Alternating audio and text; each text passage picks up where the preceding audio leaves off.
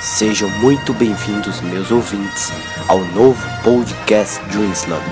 Nesta edição, iremos falar do nono episódio de uma das melhores franquias do cinema. Iremos falar de Star Wars, a Ascensão Skywalker.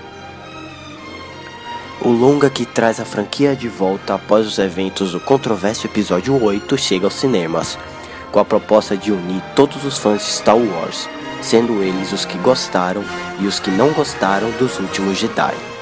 A Ascensão Skywalker é um filme que, por mais que tente agradar todos os que amam a franquia, ele erra em tons que poderiam ser mais catárticos, já que se trata do fim de toda a saga Skywalker.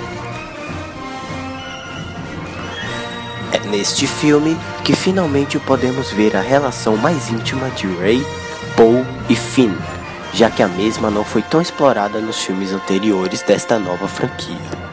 Além de que, podemos ressaltar que é sempre bom ver os heróis e os vilões em alto nível de poder, sendo Kylo Ren no auge de todo o seu poder Sith e da Rey no auge de todo o seu poder Jedi.